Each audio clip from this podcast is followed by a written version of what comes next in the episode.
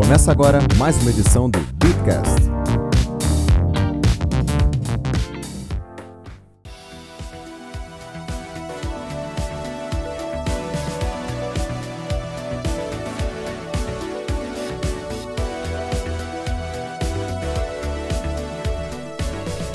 Ué, rapaziada, sejam bem-vindos a mais um episódio dessa bagaça. Eu sou o Rafael Mota, apresentador do Beatcast.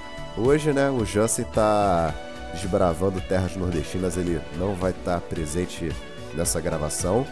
Mas estamos hoje com o senhor José Domingues, nosso advogado predileto, nosso único advogado na verdade, né? E Edu Cruz, nosso novo membro do Beatcast. Como é que vocês estão, meus amigos? Dudu, por Muito favor, bem. você. Tá tudo tranquilo? Tá melhor do que a minha sinusite atacada com frio daqui do Rio? Noite mais fria do Rio. Já, Rio não, é, Paraty, vamos, Acho que vai ser a noite mais vamos fria do pontuar, ano. vamos pontuar direito aqui que eu tô no Rio de Janeiro, vai, Vamos. aqui eu tô de calça jeans e camiseta. É, rapaz, é. Mas falaram que no Rio ia fazer acho que 14 graus hoje, ia ser o dia mais frio do, do ano, hoje dia 20.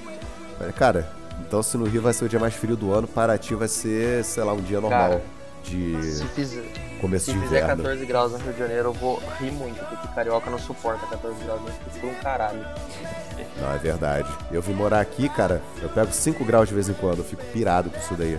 5 graus, aquele ventinho gelado de, de, de rio de cachoeira do lado de casa, chuvinha Que é fina. uma maravilha, né? delícia. Ter que dar aquela mijada e a água bater na bunda, né? Ê, Laia, isso é maravilhoso. Eita ferro, para de falar das minhas intimidades, cara. Olha, o que, que as pessoas vão pensar de mim, cara? Isso aqui é um trabalho sério. Mais ou menos. Gente, é, hoje a gente vai falar especialmente de um token que ele é- hoje é o terceiro maior token em market cap do mercado de cripto, a Ripple. O Edu Cruz ele fez um artigo muito interessante sobre a importância da Ripple no mercado. E eu queria que você começasse falando um pouquinho, Edu, sobre, sobre a Ripple, qual a importância dela no mercado, o que, que é o XRP, para onde essa tecnologia está indo, o que, que você pode falar para a gente sobre ele? Perfeito. Ah, bom, é, eu resolvi escrever aquele post porque a Ripple ah, é muito odiada no mercado. Ah, em qualquer grupo que, que você for comentar alguma coisa sobre a Ripple, rapidamente E está em terceiro em lugar, terceiro né? lugar e rapidamente aparecem pessoas ah, criticando o projeto e, e eu acho que de fato tem, tem várias coisas que, que são problemáticas no projeto, mas eu, ah, como o título do, do post que eu, que eu fiz diz, eu acho que ela está prestando um, um serviço importante para toda a comunidade. Ah, então vamos lá, eu acho que ah, talvez contar um pouquinho da história. A Ripple ah, é, é um projeto antigo, na verdade. Ela, ah, o, o- projeto inicial começou em 2004, então não era uma cripto.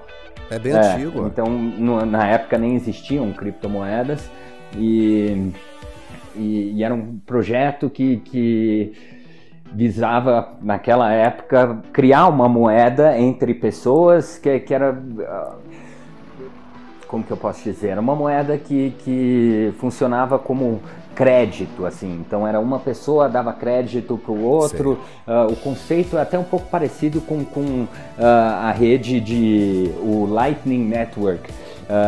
O- então de pessoas que você não precisa exatamente estar conectado com todas as outras pessoas, desde que exista um caminho ah, entre uma pessoa e o aonde você quer chegar, ah, passando por várias outras pessoas, daria para fazer compensações entre uma pessoa e outra e- e E alta velocidade, né? Que é o primeiro grande diferencial. Isso, é, na- isso? naquela época eu não tenho certeza como que funcionava, mas ah, o conceito por trás era isso. E aí o Jeb McCaleb, que foi o cara que, que criou o Mt. Gox, ah, ele se uniu a esse projeto, o- o, é, Polêmico. o Ripple Pay lá, lá atrás.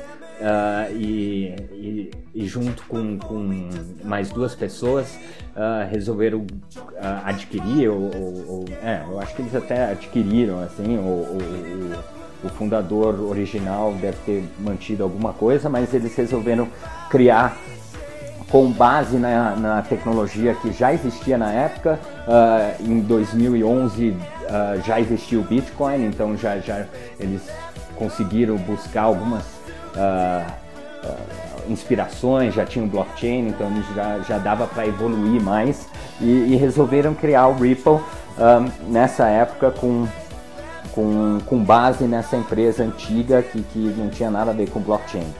E, e aí então foi criado o OpenCoin, uh, que, que existiu, eu acho que foi de 2012 a 2013 e nessa época já uh, tinha o, o, já tinham criado o XRP uh, e, e, a empresa teve uh, muitos investidores de peso, então a Andreessen Horowitz, que é, que é um fundo de, de, venture capital que investiu no Skype, no Groupon, no Twitter, Uh, também investiu na, na OpenCoin, até a Google Ventures, uh, tinha algumas empresas que, que investiram uh, nessa época. Então, aí de lá para cá já mudou muita coisa, então até o Jabe McCaleb, que, que, que era um dos fundadores iniciais, Uh, acabou saindo da empresa, até foi uma questão, saíram meio brigados, e ele saiu do, da Ripple e criou a Stellar, que é outro projeto interessante, funciona até de forma...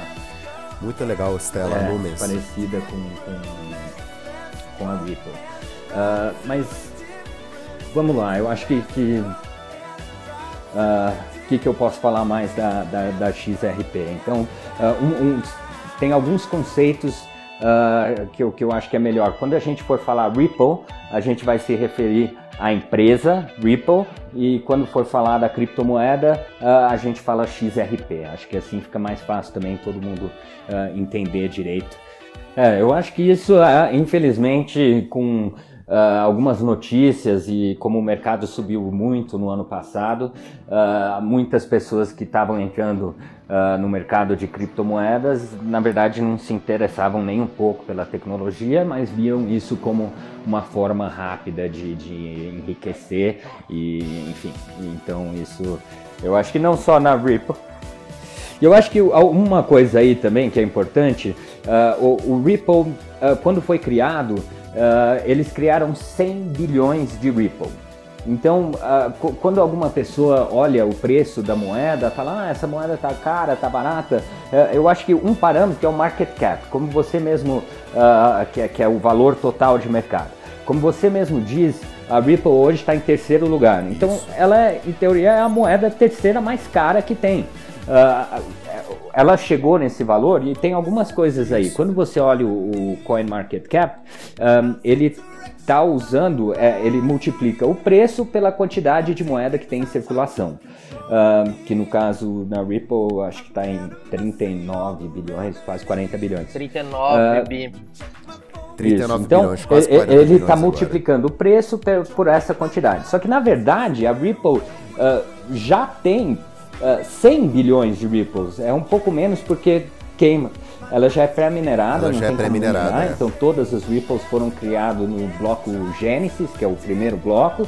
E então, em teoria, você deveria, inclusive tem outros sites que calculam pela oferta total de moedas que já existem. Uh, então se você multiplicar Nossa. por 100 milhões, o market cap da Ripple é, é, é maior ainda. Eu acho que deve, deve quase passar o, o, Ethereum.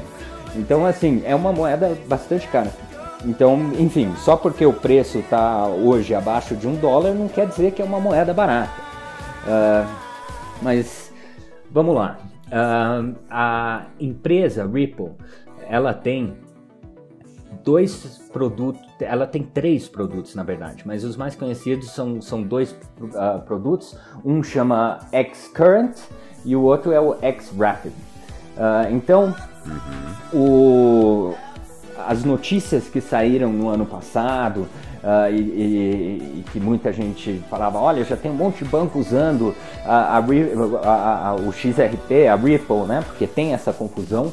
Uh, não é exatamente verdade, porque um dos os, o, o produto que ela oferta ou, ou, que pelo menos tem alguns bancos já testando é o Xcurrent, que o... em momento algum não entendi? Edu, não é que cortou. Deixa eu só, só fazer um adendo, se você me permite. que nem o bolsa, deixa eu fazer um é, adendo. Só... Deixa eu fazer uma parte aqui. É, é só para esclarecer pra galera que a Ripple, é, aliás, você tem essa informação melhor que eu, mais fresca que eu. A Ripple, ao longo do seu desenvolvimento, ela mudou o direcionamento do seu produto. Ela parou de focar no cliente, tipo nas pessoas como nós, pessoas normais, e começou a focar em grandes instituições Normal mais ou menos, né? Não, a gente não é muito normal, eu, não. Eu vou é, não, sim. Normal na questão de dinheiro. é, e focou no, nas grandes corporações para resolver os problemas de, de intermediários, de custo de transações para as grandes corporações. Que, ao meu ver, foi uma puta de uma decisão. Não adianta a gente batalhar pro, primeiro para o pro, pro consumidor ter, se você não, não for para grande instituição e começar a popularizar. Uhum. Eu acho, por exemplo, que a Ripple tem um tem um futuro pra fintech do caralho. A hora que fintech começar a fazer transação intercontinental, o bagulho Sim. vai ficar louco. A Ripple tem um puta de um potencial para agregar valor no produto, no, no serviço de fintech, mas o, o Edu, pelo amor de Deus, continue aí. É, não, até foi, foi bem que você falou, porque eu estava pulando essa fase. Então, uh, é verdade, inicialmente eles tinham, uh, você como uma pessoa física podia entrar no site da Ripple e você podia criar uma carteira sua na Ripple. E aí depois, quando eles decidiram focar Uh, em clientes institucionais, eles realmente deixaram isso de lado. Até uh, eu acho que foi uma empresa inglesa, eu acho que chama GateHub, uh, que, que acabou uh, recebendo todas as contas de pessoas físicas uh, que eles tinham diretamente uh, no site. Então eles meio que terceirizaram esse serviço deles de pessoa física, deram isso, eu acho que deram praticamente graça para essa outra E é pela GitHub que você tem a primeira, a primeira carteira oficial da Ripple, entre aspas, né? Seria a GitHub, não é isso? Ou tá enganado? Correto. Então, depois, quando a Ripple decidiu parar de trabalhar com pessoa física, ele, uh, foi criada essa outra empresa que tem outros donos, uh, que, que, é a GateHub, que é, que é uma carteira oficial, vamos dizer assim, uh, da, da, da, Ripple. E o que mais? Você acha que o, que o XRP hoje ele está em terceiro lugar no market cap? Você acha que esse número ele é justo? Você acha que ele está muito, muito superestimado? Você acha que o XRP está muito caro hoje para o que ele oferece? Qual a tua visão sobre a capitalização de mercado do, do token hoje? Eu, eu acho que, que é uma colocação merecida. É uma empresa, um, um projeto antigo, uh, eles já estão funcionando há muito tempo no mercado. Uh, co como você, uh, como foi dito antes, uh, eles estão buscando outro mercado aí. que, que é clientes institucionais, então é realmente é diferente do, do Bitcoin, é diferente do, do Ethereum, é diferente de, das outras moedas. então, na verdade, assim, eu, eu até acho que outras moedas são eu acho que outras moedas são, são que cada moeda tem o seu espaço. Então, na, uhum. na, verdade, todas as moedas, para mim, eu vendo assim, comparando com algum tempo atrás, me parece que o mercado está um pouco super valorizado. Não só a Ripple, como todas. Uh, mas, enfim. Mas você acha é... que como moeda, como moeda, assim, entre aspas, como moeda XRP, você acha que em terceiro lugar você acha que é um uma posição válida para ele, tendo em face que você tem várias outras tecnologias enquanto moeda concorrentes ao XRP? Eu acho que sim. Uh, o, a colocação e o valor total de mercado, uh, que não só a Ripple, mas como todas as outras têm, é uma expectativa de que uh, a moeda vai crescer e, e, e, o uso dela vai crescer muito mais no futuro. Então, se você está trazendo essa expectativa para um, um, um valor presente, é, ela já está meio que embutida no preço. Então, se de fato a Ripple conseguir fazer o que ela pretende, uh, eu, eu acho que, que, que o preço está razoável sim.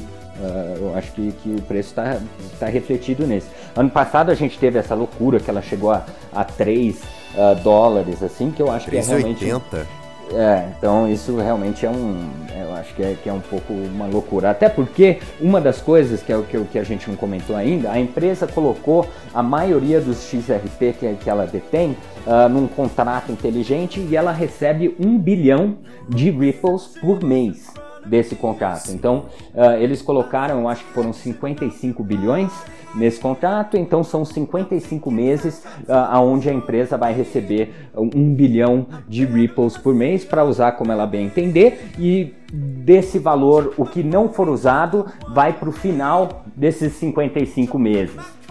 Então isso foi feito no final do ano passado, a partir de janeiro eles estavam recebendo um bilhão de XRP por mês. E aí se você considerar o preço de hoje, são 600 uh, 700 milhões de 600, dólares. 700 milhões uh, de dólares, né?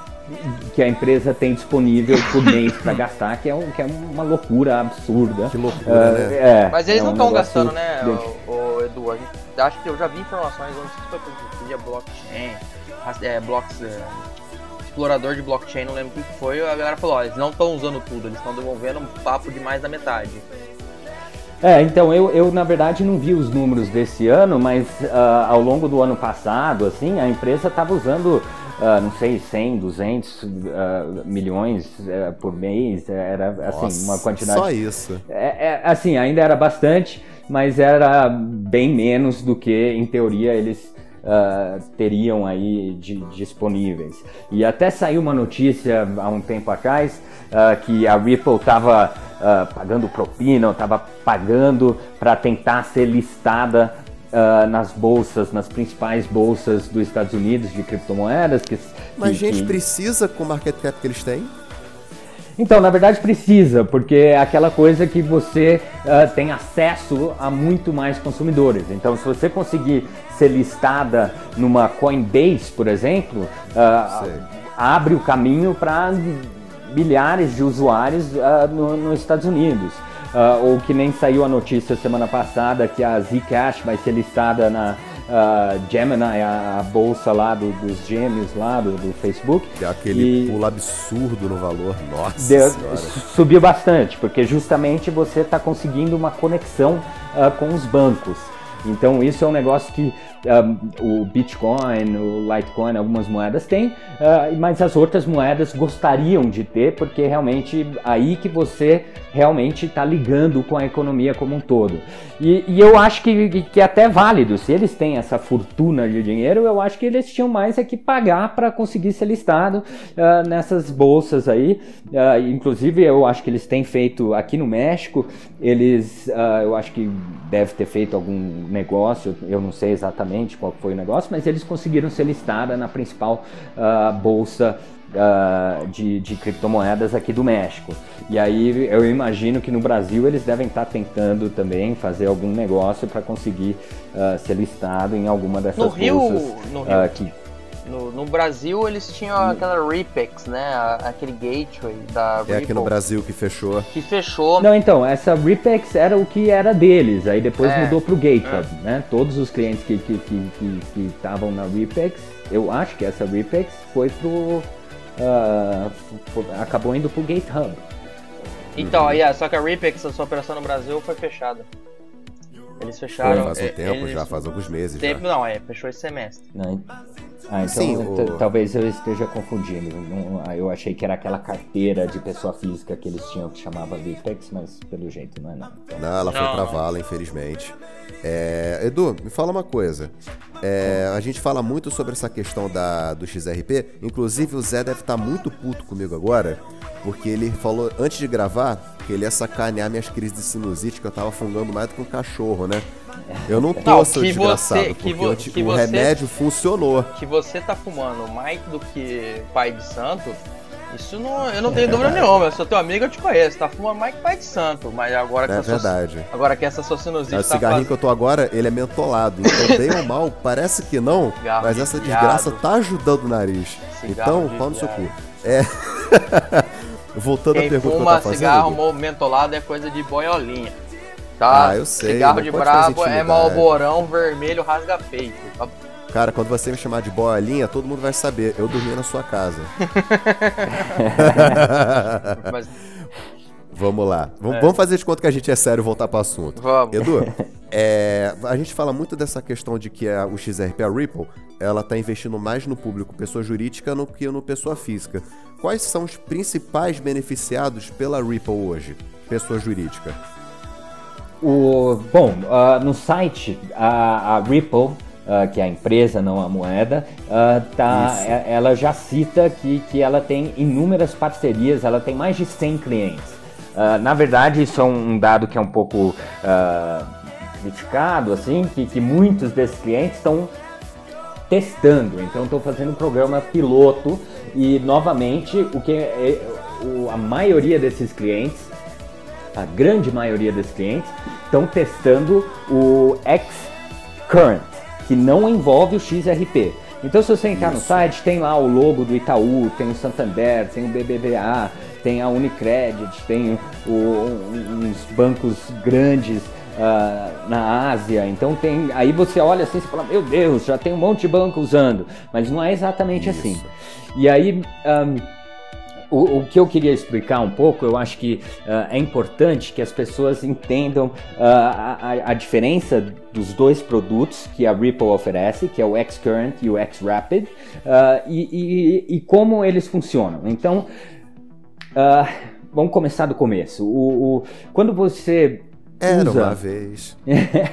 Quando você vai num restaurante e usa o seu cartão de crédito, uh, você acha que você comprou, né? Que você pagou uh, a sua refeição ali. Mas na verdade você uh, não pagou. Tem uma diferença entre a liquidação e o pagamento. Você usou então, um crédito ali temporário para poder quitar aquela dívida que você tem naquele momento. Não Isso, é, então não a, sai da tua conta ali. Isso, a percepção que você tem é essa, só que você ainda tem que pagar o cartão de crédito e o cartão de crédito ainda tem que pagar o restaurante. Pagar o pessoal. É, uma Isso, transação então... de cartão de crédito, a última vez que eu pesquisei, eram quatro ou cinco contratos, literalmente. Você tem o seu banco emissor, você tem o adquirente, você tem a bandeira do cartão, que é a Visa Master, que faz a, faz a comunicação, e tinha mais um outro lá que eu esqueci, que é o. Ah, sei lá, esqueci na cabeça agora. Sei que tinham quatro ou cinco contratos, é por isso que essa brincadeira é cara ainda. É taxa pra cacete, uma é. atrás da outra. para pagar isso. várias pessoas envolvidas. Exatamente. E a liquidação não ocorreu. Então, apesar de você achar que você pagou, o pagamento ainda não foi feito. Tem esses inúmeros passos por trás que tem que, uh, tem que passar para poder efetivamente ocorrer a liquidação. O, onde o dinheiro realmente sai da sua conta e depois chega na conta uh, do, do lojista, do restaurante que você pagou. Então, uh, hoje, se um banco no Brasil quiser uh, fazer uma transferência para um banco no exterior, uh, é um processo que demora muito. Inclusive, até o pessoal da Ripple gosta de falar que o jeito mais rápido de você fazer uma transferência, uh, levar dinheiro até de uma cidade para outra nos Estados Unidos, é você comprar um, um, uma passagem aérea, colocar o dinheiro no bolso, levar lá e entregar. Esse é o jeito mais rápido. e, e, e, é verdade, é um negócio que realmente é um problema. Hoje a gente está na época da internet, onde você está acostumado a fazer as coisas num instante, e se você for fazer uma transferência mesmo dentro de um país, se forem bancos diferentes, é um negócio que, que, que vai demorar. Uh, uh, pode demorar mais de um dia. Ou, uh, no Brasil você tem o DOC, o TED, então eu acho que tem um que cai no dia, o outro a compensação é É o TED que cai no mesmo dia, o DOC até no próximo dia útil. DOC no final Isso, que, que, é, que, é, esse negócio também de dia útil, que é um, que é um, é. um conceito meio. Bom, é, é, o que nós temos hoje. Mas então. Pra uh, mim, todo dia útil, eu trabalho todo dia. pois é. E o, o, agora, se você for considerar uma transferência internacional, tem, uh, os processos são ah, mais demorados ainda. Então, uh, um, um, o que o Xcurrent tenta fazer, uh, ou faz, é, é, um sistema de comunicação entre bancos em diferentes países para é, a transferência ocorrer de uma forma muito mais rápida uh, do que ela corre. Na verdade, o, o, como a transferência é a comunicação entre os bancos, cada banco tem a sua própria contabilidade e elas não conversam entre si. O, o serviço do Xcurrent permite que esses sistemas conseguem conversar entre si. Então, uh, um dos, uh, em vez de uma transação internacional demorar não sei, três, quatro dias, ela consegue uh, ser processada uh, numa velocidade muito mais rápida. E é isso o serviço que eles oferecem. E aí o que eu tinha comentado no meu post, que eu acho interessante, é que uh, é uma estratégia interessante, porque se você chegar num banco hoje, uh, vocês estavam até comentando que estava tentando abrir uma, uma conta uh, para a escola do Bitcoin, um negócio educacional, e os bancos Porra, aí que inferno fazer isso, diga-se de passagem. Nossa é. senhora do céu. E, e aí então se você isso vocês estão trabalhando com educação, né? Então não é nem uhum. que vocês estão vão mexer com criptomoedas, é mais um, é um programa educacional. Mas o banco vê criptomoeda, já não, não, não, não quero nem saber, e é isso, e fecha as portas. Agora, se você, uh, como a Ripple faz, você chega, bate na porta do banco e fala: Olha, eu tenho um sistema que vai uh, ajudar na eficiência da transferência internacional que o banco tem uh, e, e não tem nada a ver com criptomoeda. Então aí o banco está muito mais receptivo a conversar com você. Então uhum. esse é, é um dos, dos serviços que eles oferecem. E uma coisa que é importante saber também é que um, se um banco no Brasil quiser, fizer, quiser fazer uma transferência para um banco nos Estados Unidos, ele precisa ter um Nostro account. Então esse Nostro uhum. account é um um, por exemplo, um banco brasileiro tem que ter uma conta no exterior em moeda estrangeira uh, com um saldo lá para ela poder falar, ó, oh, você debita aí da minha conta uh, ou acredita na minha conta uh, para ela conseguir fazer essa transferência internacional. E isso é assim, do Brasil para os Estados Unidos até uma conta que vale a pena para o banco ter, que deve ter alguns movimentos.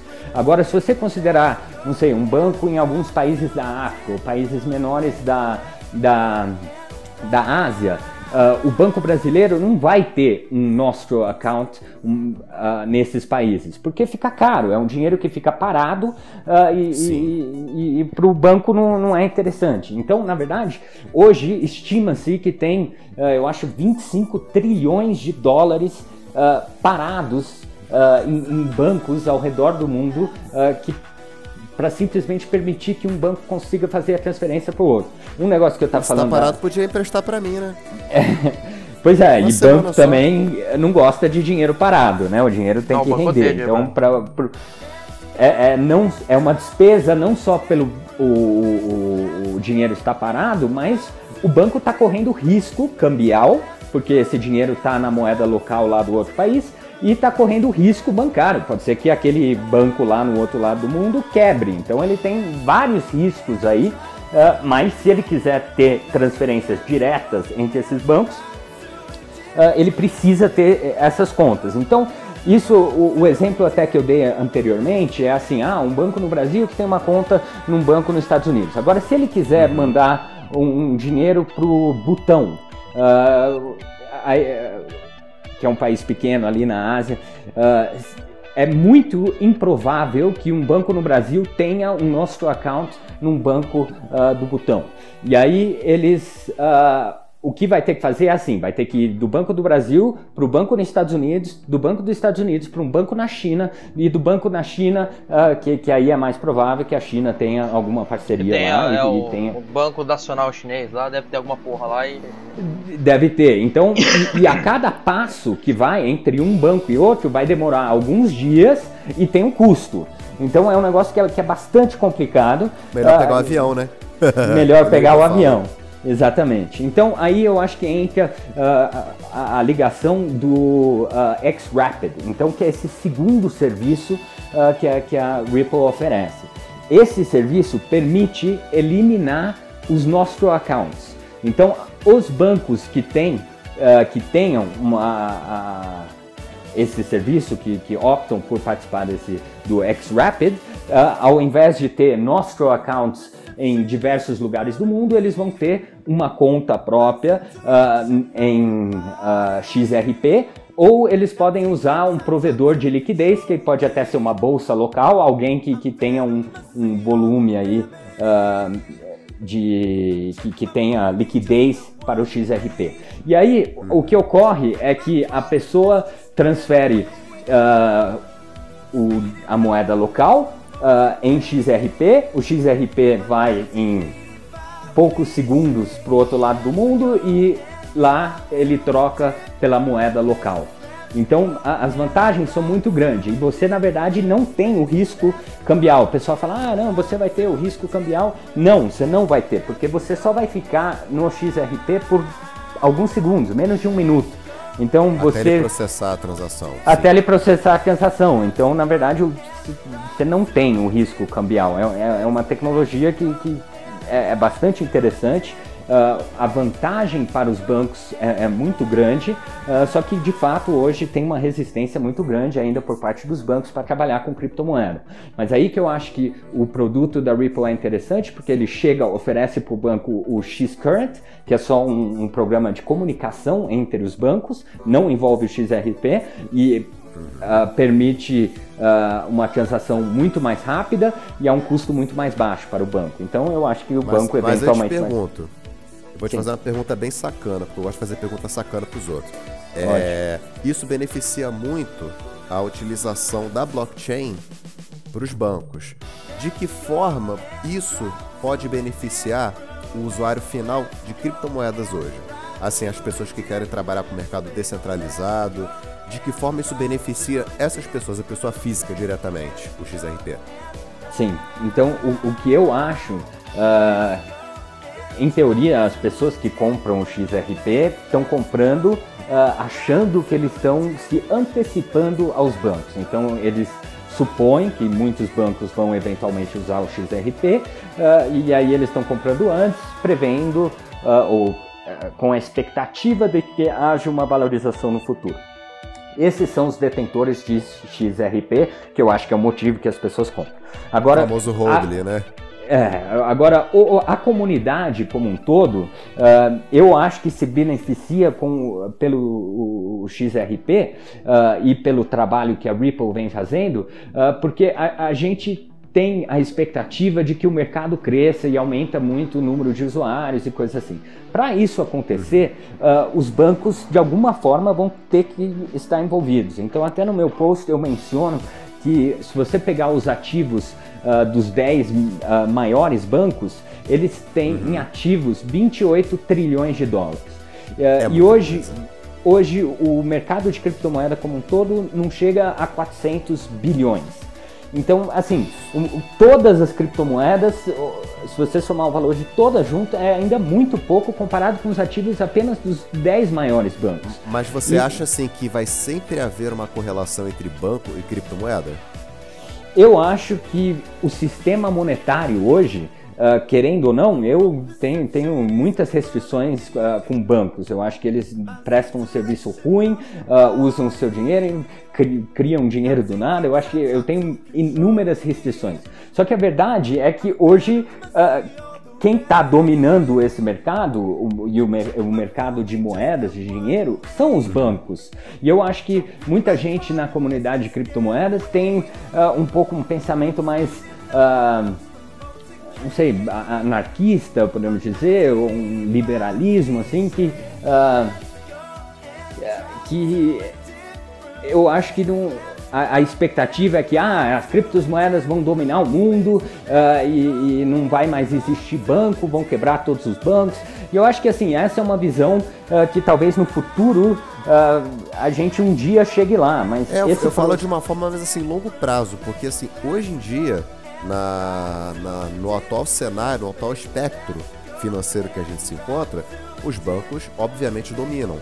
Mas eu digo assim, a gente está dentro de uma disruptura mercadológica em que é possível, eu não, tô nem entrando no meu mérito, da minha opinião, sobre ah, se os bancos um dia vão acabar, se não vão acabar, eu, assim, eu não estou entrando nesse mérito. Mas é possível que isso aconteça com as tecnologias novas que estão acontecendo. Eu estou te perguntando se você acha que a, a Ripple, por exemplo, com esse trabalho importantíssimo que ela está fazendo para os bancos, porque eu vejo assim, a Ripple ela faz um trabalho fantástico, inimaginável para os bancos, porque você tinha uma tecnologia por trás dos bancos para fazer transações que era ridícula, era de duas décadas para trás ou mais Exatamente, foi, foi desenvolvido nos Pô. anos 70 e é, e é, e é o modelo que tem. Pô, Pascal, isso trouxe uma, uma amiga minha falou assim: Ah, isso é da época do C. Eu falei, cara, mais antigo que o C. Ela, porra, Então, assim, nesse sentido, eu acho que a Ripple faz um puta de um trabalho. Eu reconheço isso na Ripple, nunca, nunca neguei isso. Agora, dentro de um espectro em que você vê várias pessoas que acreditam que as criptomoedas elas possam se desvencilhar do sistema bancário tradicional, qual seria a importância da Ripple nesse cenário?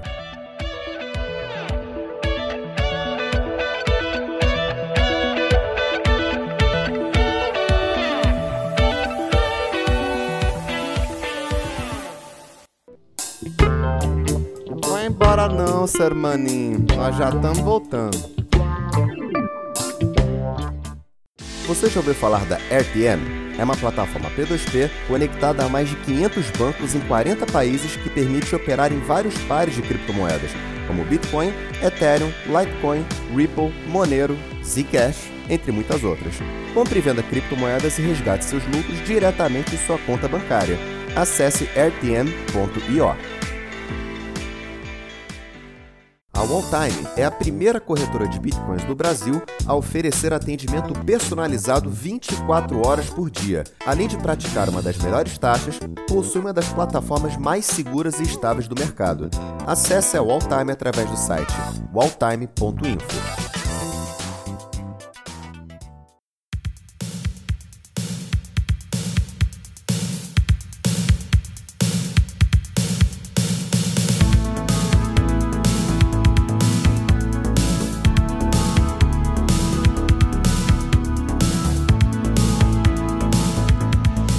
que eu acho é que se a Ripple de fato conseguir o que ela se propõe, de abrir uh, as portas aos bancos, uh, inevitavelmente, hoje Ripple já está na maioria das bolsas de criptomoedas e com Sim. os recursos que eles têm, uh, eles devem entrar em quase todos os outros.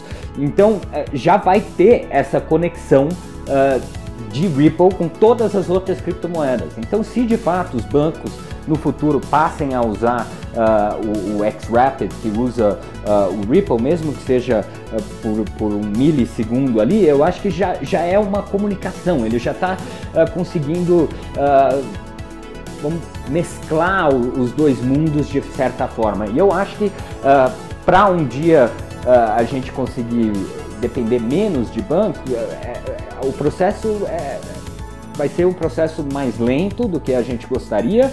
E, Bem mais e é, e, é gradual. E aí eu acho que nesse processo gradual a Ripple tem um produto interessante que eu acredito uh, mais bancos devam usar no futuro. Uma outra coisa que é importante é aqueles uh, um bilhão de Ripples que a empresa tem disponíveis ao, ao, ao mês. Então ela consegue efetivamente uh, subsidiar bancos ou instituições financeiras para que eles usem o, o Ripple, pelo menos por um teste, alguma coisa assim, e a ideia é que depois de, de ver como funciona e a eficiência, o banco decida usar esse, esses Ripples Uh, e, e, de fato usar de forma permanente o XRP. Mas ela tem plena capacidade financeira, porque ela, ela cria dinheiro, uh, criou né, lá atrás, quase do nada, um, um negócio que eu acho que uh, tem muito se conversa também do, dos ICOs, né, o, o Initial Coin Offering. Uh, e, e, e, o processo da Ripple, ao meu ver, é o maior ICO de todos os tempos. Então ela criou. Uh, Sem dúvida. A, Numericamente eles, eles, eles provaram isso. A isso. Ripple, nessa bolha que aconteceu no preço da Ripple, pô, eles ficaram entre as 20 maiores empresas do mundo. Sem dúvida. É, e os, e os, sócios lá, que detêm alguns bilhões de Ripples, uh, ficaram entre as pessoas mais ricas do mundo, uh, com é. a valorização algumas, é... que tinha lá. Mas o Edu, o, fazendo comentário no, no, na pergunta do Rafa, é, acho que, um, acho que um detalhe que a Ripple pode oferecer é não atender diretamente as pessoas que são desbancarizadas ou não brigar diretamente com o sistema financeiro, mas é criar, é, é ser o meio de você bancarizar as pessoas. É, depois que eu comecei a ler sobre a é, Ripple, é. começar a ler as coisas que você fez, falei assim, cara, fintech pode começar a surgir, pode usar a Ripple como um gateway de pagamento e não ficar dependente de instituição financeira. De um banco Sem em dúvida, si. É, inclusive. Entendeu? Aí você consegue desbancarizar as pessoas, você consegue trazer pessoas ó, pro, pro sistema financeiro sem precisar de banco. Ela é só um meio, ela não precisa ser o fim, como o Bitcoin, por exemplo, todo mundo pensa ao fim. A, a pessoa conhecer a rede, ter Bitcoin e usar Bitcoin é como forma de pagamento, mas você pode usar um outro produto que tenha como meio, de, é, o meio que eu falo é com um, um sistema, a Ripple. A gente usa isso Exato. várias vezes no nosso dia e não percebe. Por que, que com dinheiro pode ser diferente? Exatamente, eu acho que isso até tem esse outro produto que, que não se fala muito da Ripple que chama o Xvia. E se pode pensar nele talvez como um navegador. Uh, é, um, é, um, é um produto que permite outras pessoas usarem a tecnologia da Ripple. Então a ideia deles, uh, inclusive eu acho que até o, o, o CTO uh, ah, deles saiu agora há pouco da empresa e vai criar uma outra empresa que vai usar a, a, tecnologia da Ripple. Eu acho que tem algumas coisas que, que eventualmente seriam possível através uh, desse XVIA, ou seja, pessoas poderiam desenvolver diferentes projetos uh, com, usando a tecnologia da Ripple uh, justamente para fazer pagamento e coisas assim. Então, e a tecnologia da Ripple, eu falo não só a tecnologia, como o XRP em si, então a criptomoeda também para desenvolver novos produtos. eu acho que, assim, a gente, eu, eu fico né, no meu post eu até comentei de, dessas pessoas que criticam muito o projeto. Eu acho assim, se você não gosta do projeto, não compra. Né? Não é só você não comprar a XRP e é isso. Agora tem um, é, eles são uma empresa uh, séria, uh, eles têm muito dinheiro uh, e o objetivo deles é fazer esse mercado como um todo crescer. E eles estão atendendo clientes que outras criptomoedas não estão. Então eu, eu, eu acho que Esse é um todo, puta de um ponto. A, a você não precisa atender todo. Desculpa te cortar. É um puta de um ponto. Você não precisa atender todo mundo. Ninguém vai dar conta de atender todo mundo. Aliás, nem banco dá conta de atender todo mundo. Então uma coisa que o banco é, é ineficiente nesse ponto. Ele não consegue atender todo mundo. Entre vários outros. Não, é entre vários outros, mas você acha que um banco para ele fala assim, cara, você não quer estar presente todos os lugares do Brasil? Se for estar com um presidente do banco, ele deve falar, puta, com certeza. Só que para ele fazer isso custa caro, é, gente, pessoa, sistema etc, etc, etc. Um puta do custo. Foi tão. Exatamente. Eu acho assim, você até comentou de pessoas desbancarizadas tal. Eu acho que uh, eu, eu não soube ainda de algum projeto da Ripple específico, mas ano passado uh, teve um ICO de uma moeda, de uma moeda que chama Humanic. Humanic. E, e aí o projeto deles uh, era realmente trabalhar com pessoas desbancarizadas. E é um projeto muito interessante onde você a distribuição das moedas é para um, é um número para cada usuário novo. Então, ao, ao se cadastrar nessa plataforma, eu acho que eles ainda não estão presentes no Brasil, eles estão com alguns projetos pilotos na, na África, uh, mas a, a, ideia é que você, muitas dessas pessoas desbancarizadas não tem, não tem uh, nem documento. E um requisito para você abrir uma conta bancária é ter um documento e um comprovante de residência, que, que, que é outro coisa que muita gente não necessariamente tem, ainda mais em lugares remotos do mundo. Então essa uhum. o projeto deles era interessante que uh, você uh, acessa a sua conta através de um selfie. Uh, então você liga, é, a ideia é que essas pessoas eventualmente irão ter telefone, mesmo se não tem outro serviço básico.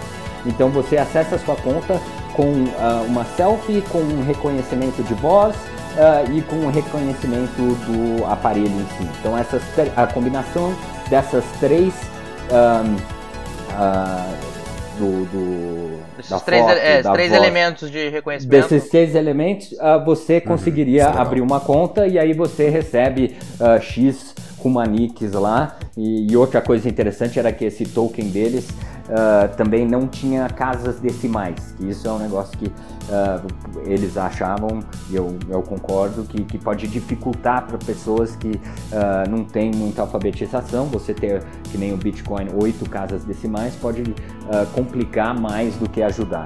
E, então esse é um outro projeto que se você achar legal, você pode eventualmente comprar alguns tokens deles, ou se não... Isso aí é ferrar uh... o Zé todo, o Zé de humanos é fuder com a cabeça deles. Mas quem disse é, que eu já é um não projeto... me Mas eu acho que tem várias pessoas atuando em várias áreas diferentes e, e, e na verdade todo mundo sai ganhando uh, desde que o trabalho seja um trabalho sério, não seja algum projeto aí com, com o objetivo de roubar dinheiro das pessoas, uh, que infelizmente tem muitos também, mas eu acho que a gente na comunidade de criptomoedas tem que torcer uh, que todos esses uhum. projetos sérios deem certo. E se você não gosta do projeto, não usa e não compra moeda e ponto. É, Rapaz, eu, eu tá vou falar pra certo. você assim, a Ripple eu não tenho problema com a empresa Ripple, porque eu sei que é um projeto extremamente sério, não é uma, não é uma empresa fraudulenta, de quanto a isso eu não tenho nenhuma dúvida. Eu pesquisei muito a fundo com relação à, à idoneidade da empresa.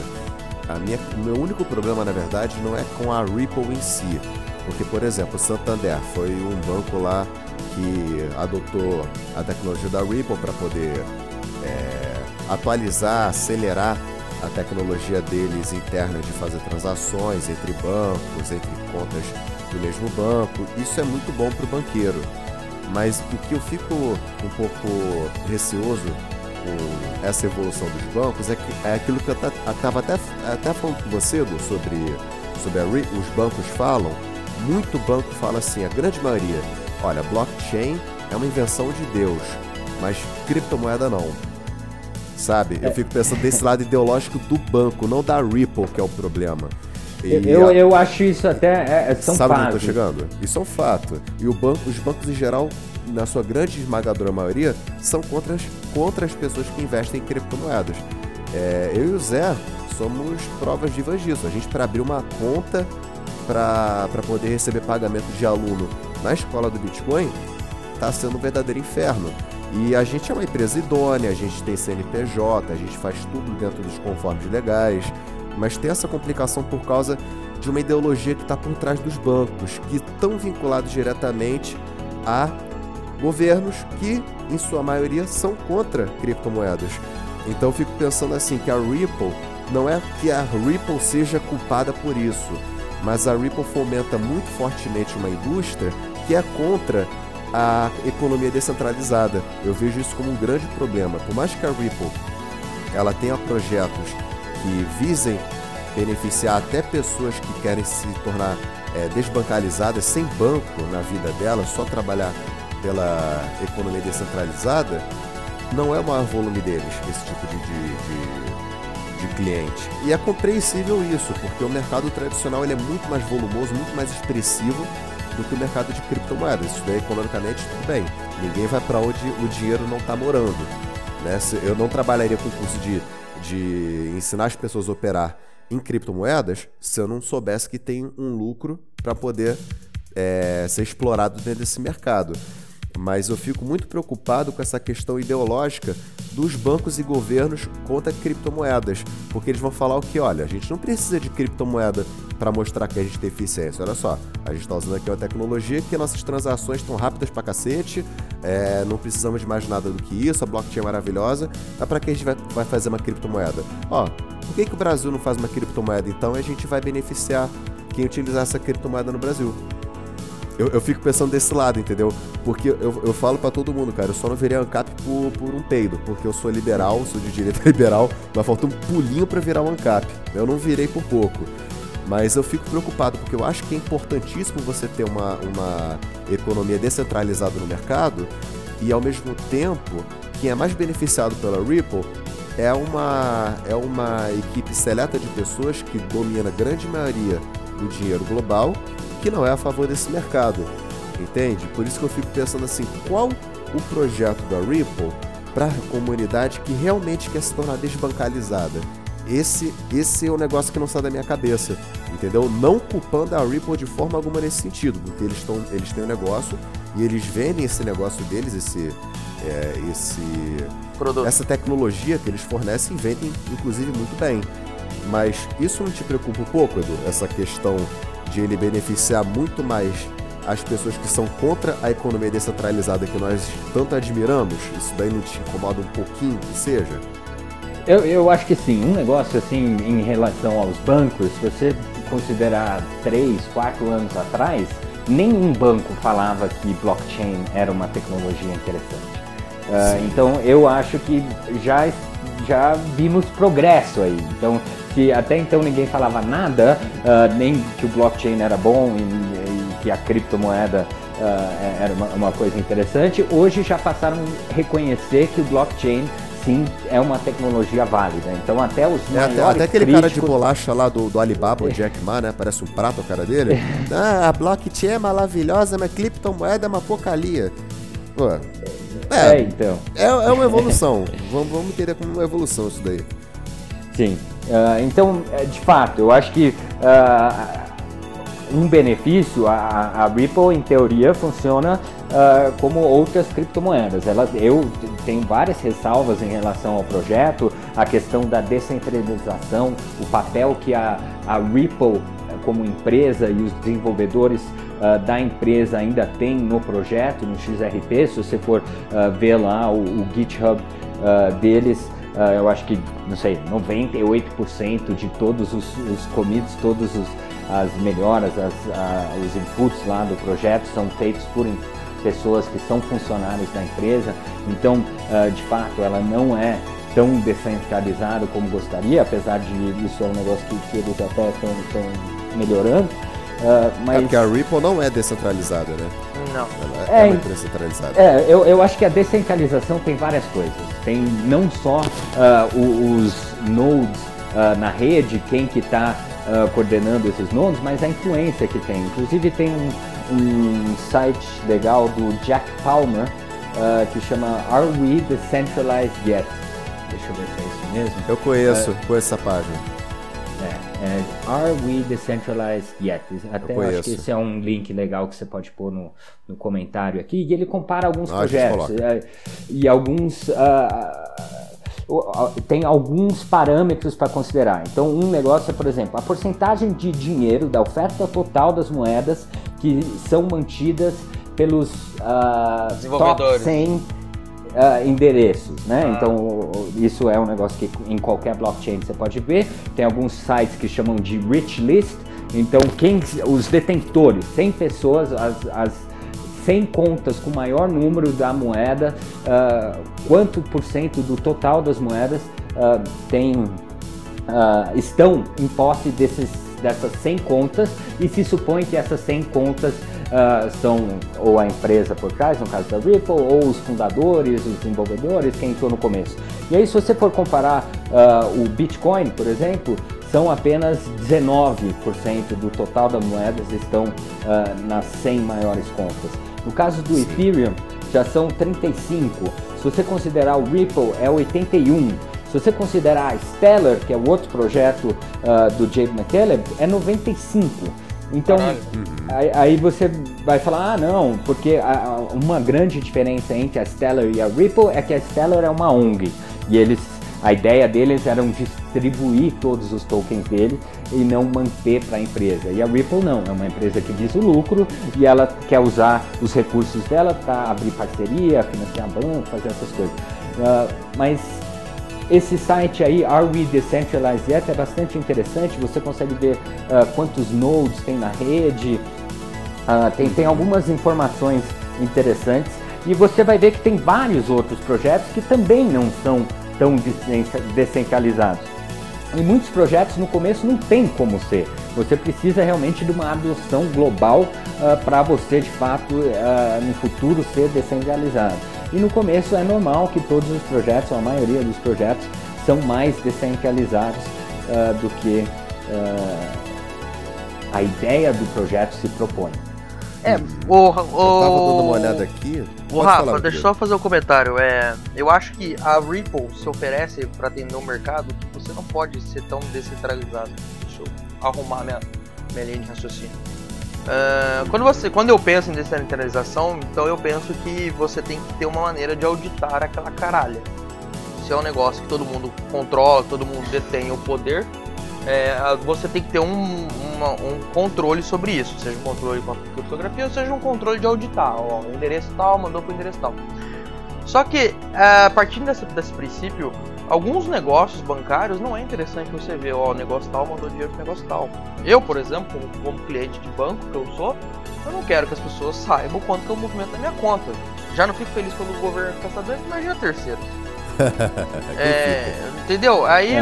assim, a gente tem um negócio, ah, mas eles não, não incentivam a, descentralização do mercado. Bem, mas eu acho que por quem fez o contrário, que o mercado financeiro, as pessoas não têm que saber muito o que trans, transa, se transaciona lá. Acho que as pessoas têm que confiar no protocolo. Concordo. E o blockchain, o protocolo blockchain tá posto aí a, a, desde 2009, salvo engano, né? Pai Satoshi, que tá no céu. É, desde. Do, é 2009, gente? Eu tô certo? Tô, né? Tá. É, 2009. É, não, não, é. De janeiro de 2009. Não, é janeiro de 2009. É, do protocolo blockchain tá aí provando que funciona. Agora, nós Uhum. temos agora novos protocolos blockchain que vão trazer uma, um certo, uma certa camada de, de anonimicidade aí, acho que é uma certa camada anônima é necessária pro sistema financeiro. Não adianta você virar pro banco e falar É, assim, ô que- Itaú, você quer que o Santander fique sabendo em tempo real quanto é que tá movimentando? Não, mas assim, eu sei onde você quer caralho. chegar, ô Zé. Eu sei onde você quer chegar. Porque você, por um lado, tem aquela galera meio capizona doente que quer que exista uma, uma descentralização completa e absoluta da, da economia e tem uma outra galerinha que quer a centralização total e absoluta da economia por um outro lado. Eu também não acho que o mercado ele ser 100% descentralizado é algo bom. Eu particularmente tenho essa, essa filosofia. Eu acho que você tem que ter um mínimo de centralização para poder ter algum controle sobre as coisas, para poder moderar as atividades financeiras que o, que, o, que o mercado tem. É nesse sentido que você quer dizer? Não no sentido de regulamentação, acho que o, o que você quer dizer é mais no sentido de regulamentação. O que eu acho é, é o serviço que ela vende. Eu acho que o serviço Uhum. que ela vende tem que ser um serviço centralizado, é que é um serviço que é para um público que tem um produto centralizado. É, eu acho que é diferente, Sim. por exemplo, do serviço da, da blockchain do Bitcoin. Que todo mundo pode, todo mundo pode ah, usar a, a blockchain e ver o que está acontecendo na blockchain. Ponto. Sim. Um banco, a hora que você vende um serviço do banco, fala assim, querido, a primeira coisa que eu quero de você é. Primeiro você virar um banco suíço. Ô bicho, é o seguinte, ó, suas transações é, agora vão sair meio públicas numa blockchain é, aberta que todo mundo pode dar uma olhadinha, tá? É, o suíço vai odiar isso, fala assim, o que, que eu falo pro meu? Exatamente. Ele, ele Eu- tem o eu- direito legal de ter, de ter sigilo nas transações, mas não tem sigilo se está na blockchain. Isso é um problema. Eu, eu, eu acho que tem algumas coisas aí. Também o, o, o banco, ah, ele hoje, é, a, a indústria é altamente regulada, ele É. tem ah, um monte de, de leis que eles têm que cumprir. Então, quando ocorre uma transferência, ele tem que validar que esse dinheiro está saindo de uma conta em teoria limpa e indo para outra conta teoria limpa. Então, Os bancos ah, centrais têm que saber disso. tem que saber, então tem, tem uma série É. de passos aí que os bancos ah, são obrigados a cumprir, ah, que, que, que outros ah, projetos aí não, não, não fazem. Se você, através do, do Bitcoin, você manda de um lugar para o outro, sem autorização por ninguém, você não sabe se, da onde que veio esse dinheiro, como foi feito e quem que está por trás. Então eu acho que isso é um negócio assim do- dos bancos e para um projeto atender os bancos, eles têm que levar isso em considerações, as leis que já existem. Agora, em relação à descentralização, eu acho que o ideal, ah, o que a gente almeja realmente é quanto mais descentralizado, ah, melhor. Só que como a gente viu até no outro episódio falando do, do EOS, ah, tem alguns sacrifícios que talvez vale a pena fazer para você ganhar do outro lado. Então, para você ter uma rede completamente descentralizada, hoje a tecnologia que a gente tem ah, não permite uma ah, eficiência que Uhum. de repente o mundo exige. Escalabilidade, né? Ah, volume de transação, velocidade, essas coisas assim. Ah, eu espero que a gente chegue lá, mas ah, hoje você ter ah, um, um- você sacrificar um pouco na descentralização para ganhar ah, em, em- em- velocidade, em, em processamento, ah, de repente é um negócio que, que, que a gente tem que pesar aí para ver Que se pode ser válido, sim. vale a pena ou não, né? Mas o ideal sim seria completamente descentralizado. Acho que um dia a gente chega lá. Quem sabe, né? V- vamos ver como é que vai ser isso, né? Porque eu acho que isso vai depender muito também do espectro governamental de cada país. No Brasil, uma completa descentralização com a atual política de esquerda que tem aqui, eu acho isso impossível. A não ser que tenha um liberal que entre aí no poder, que, que tem uma visão econômica totalmente diferente, eu acho isso muito impossível de acontecer. Aqui. É, não sei, não. Não sei como é que é no México, não sei como é que é a política mexicana com Não relação a isso. Não sei o que, que você acha que o PT é de esquerda na parte de banco, assim. O PT continua seguindo a, car- a cartilha que veio do tio FH e o Banco Central continua com as mesmas diretrizes, que é altamente regulamentadora. Assim, o Banco Central é altamente tutelado, é tutelador. E ao contrário dos Estados Unidos, por exemplo, que depois, acho que da década de 90, começou a liberar, liberar, liberar, a gente teve acontecer em 2008. Hum, liberalismo é tão bom assim? Eu tenho minhas dúvidas. Entendeu? Eu É. olho, eu olho para os Estados Unidos e falo, bem, só afrouxaram demais lá, deu bosta. Aqui no Brasil a rédea é curta demais, é, a coleira é muito, mu- mu- é, é- é muito apertada. Também não é boa. a gente- a gente eu, não eu- tem. eu não penso, eu não penso que o Brasil, que o liberalismo é maravilhoso não. Na verdade, eu não acho que nenhum plano, é, seja de direita ou esquerda, é maravilhoso não. Mas se a gente comparar o poder econômico norte-americano com o brasileiro, o nosso é uma piada. Ah, sim. Pô, vai comparar com o poder econômico canadense com o brasileiro, é uma piada. Japonês com o brasileiro, é uma piada. É um país É, eu rico acho que- que, que- não, tem- que não usufrui da riqueza que tem. Lá é, você usufrui muito mais do que aqui. É, Facilmente. tem algumas coisas. Então aqui, Funciona na verdade, esquerda, no, com certeza. no, no México aqui é, é um pouco mais ah, liberal, podemos dizer assim. Mas por outro lado, ah, um mexicano, quando ele começa a trabalhar numa empresa aqui, ele tem seis dias de férias no ano.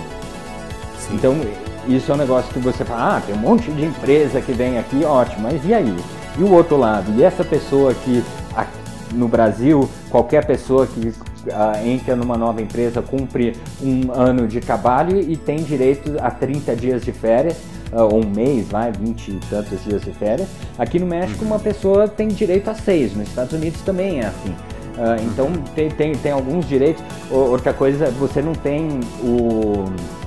Ah, eu acho que, eu não sei se o 13 terceiro você tem aqui, você tem alguns direitos trabalhistas que Sei. você pode falar que sim, são ah, acabam beneficiando a população. Em outros lugares que você fala, não, a, é, a, a empresa é ruim para a empresa, gera um custo, e de fato o Brasil eu acho que é um, um extremo onde um funcionário custa ah, o dobro do salário dele para a empresa e, e- e ele tem muitos direitos, mas o, o outro extremo é aqui onde a pessoa é praticamente um.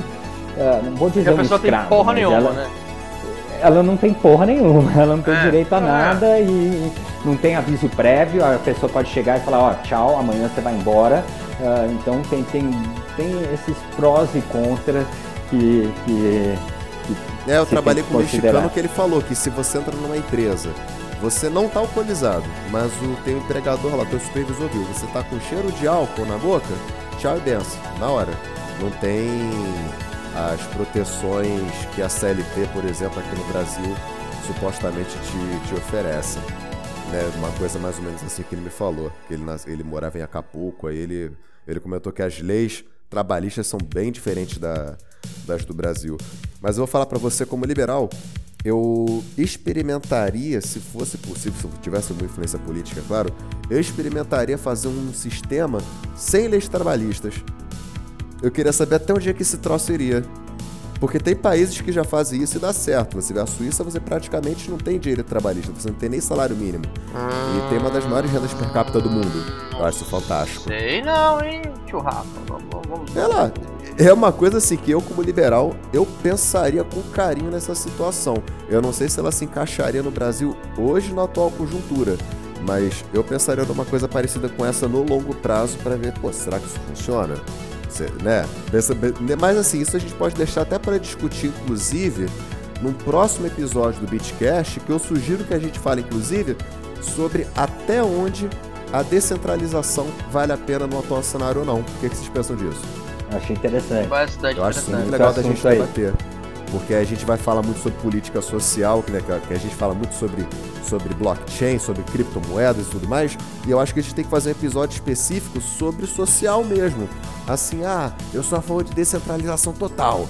Beleza. Aí você vai falar sobre o Brasil. Você acha que no Brasil descentralizar tudo agora vai dar certo? Mas a, gente- Na atual política que tá hoje? Eu acredito que não. o Carl Amorim É, eu uma acho fra- que também é gradual, né? O Carl Amorim, É, que é um especialista em blockchain do Brasil, do Blockchain Uhum. É, ele, ele tem uma, uma frase que é séria, inclusive eu tô, eu tô lutando para chamá-lo para falar conosco. É, ele falava, não tem como você implantar um sistema descentralizado num monte de cabeça que está acostumado com sistema centralizado. Você Exatamente. Virar, você também tem que virar a chavinha da cabeça. Exatamente. Exatamente, como eu falo toda hora pro pessoal, a pessoa fala assim, ah, Rafael, você é liberal, você é contra assistencialismo, contra CLT. Eu falei, eu sou, sou contra absolutamente tudo isso. Eu acho que não deveria existir CLT. Eu até, até discuto com o Zé sobre isso, também não tinha que existir NSS, FGTS, tinha que acabar com essa porra toda. Ah, mas você cortaria isso da noite pro dia? Eu falei, claro que não. Pô, no atual cenário que você tem no Brasil hoje, você não tem como cortar FGTS, INSS, CLT de uma hora para outra. Vai dar merda. Então, assim, você não tem como falar, ah, porque eu li escola austríaca, eu sou puxa-saco de Mises, foda-se a escola de Frankfurt. Não, não é assim. Você tem que saber como é que o cenário atual, atual funciona, senão é o que eu falo, o liberal brasileiro, ele, ele não tem norte hoje. Por que, que, por que, que a direita do Brasil não funciona? Porque ela não tem organização nas coisas. Ela fica muito no reino das ideias, ela tem um ideal maravilhoso, que nem a esquerda tem um ideal maravilhoso, mas botar na prática é diferente. Então, vocês acham bacana o próximo episódio ser sobre isso daí, até onde a descentralização vale a pena ou não no Brasil? Vamos trocar uma ideia. É. Fantástico. Acho maravilhoso. Para encerrar essa bagaça, que a gente já tá com o quê? Quase uma hora e dez de gravação.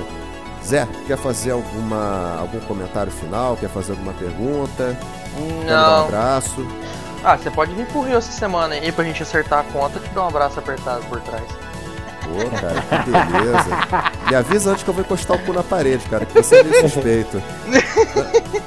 Esse cara é esquisito, maluco. Quando não. ele tá longe da mulher, porra. Você não vem não, não vem não. Esquisito é outra pessoa. Você não vem não, filho da mãe.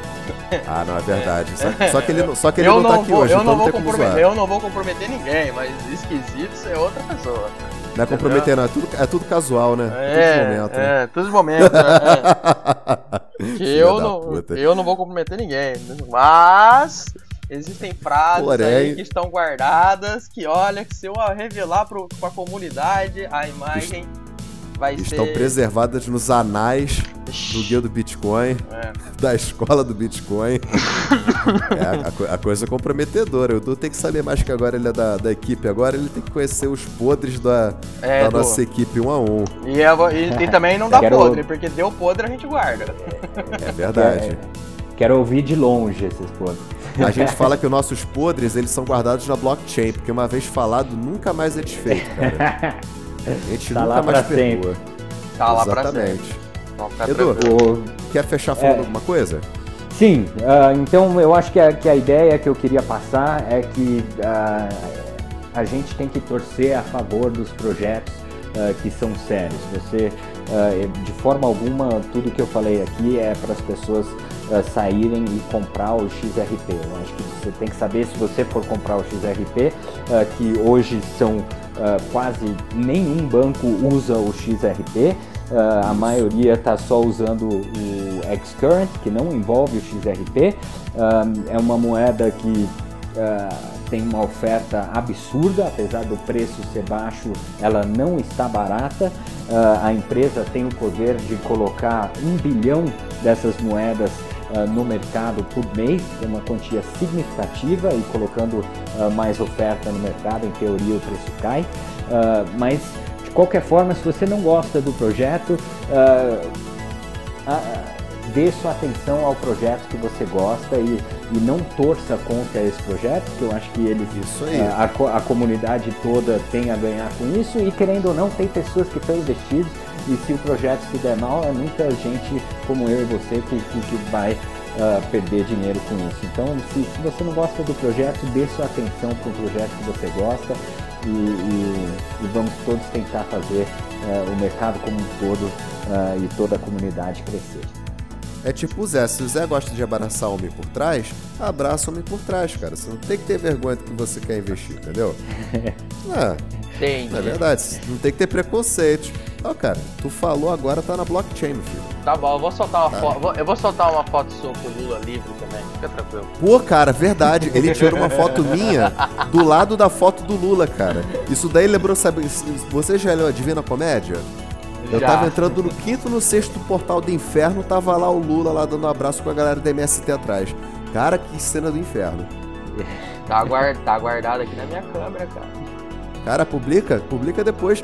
Cara, que é mais fácil tirar sarro. Cara, eu já fui chamado de pedófilo. Não, não vou fazer isso nunca. Ó, um, um maluco, um maluco aí de uma empresa que eu não vou citar o nome, chamou o Deltan da Lagnol pra fazer um PowerPoint, botando o Guto da, da Foxbit, né? Como o novo Lula, né? Não, e vamos pensar, se o Guto é o novo Lula, então se eu sou careca, eu sou o Marcos Valério do esquema, né? Exato. Eu tô preocupado com quem eu sou. Se eu sou o Palocci, entendeu? É. Eu, tô, eu acho que eu sou o Palocci, né? Mas também tô tendendo a ficar careca. E aí, ô, ô careca, o que, que eu sou? Cara, tu, tu é um bosta. É, obrigado pela participação. Vai lá da puta. Não, tu é o Palocci, eu sou o Marcos Valério. A Jéssica Lima seria o quê? Seria a Glaze Hoffman do é esquema. Glaze, é a Glaze. É a Glaze Hoffman. Pelo amor de Deus. Cara, o, o Jansen seria quem? Ah, é o Jansen é aquele tonto que só entrou com o cu. Jansen é o tonto tadinho que só entrou com o cu. É o orifício anal do esquema. É. Coitado do garoto. Ele nem tá na gravação e já tá sofrendo bullying. Gente, foi um prazer. Vou, vou fechar com o meu bordão pra variar, né? Porque se eu não fecho com o bordão, não é o Bitcast. Foi um prazer inenarrável. Foi um prazer incomensurável. Foi um prazer, em homenagem ao Gwyn, um prazer Embananável. estar com todos vocês hoje aqui. Até a próxima gravação desse Bitcast. Vai entrar na próxima semana. Fiquem com Deus e tchau, tchau. Abraço, meus Um queridos. abraço. Fiquem com Tchau, Deus. tchau. tchau. tchau.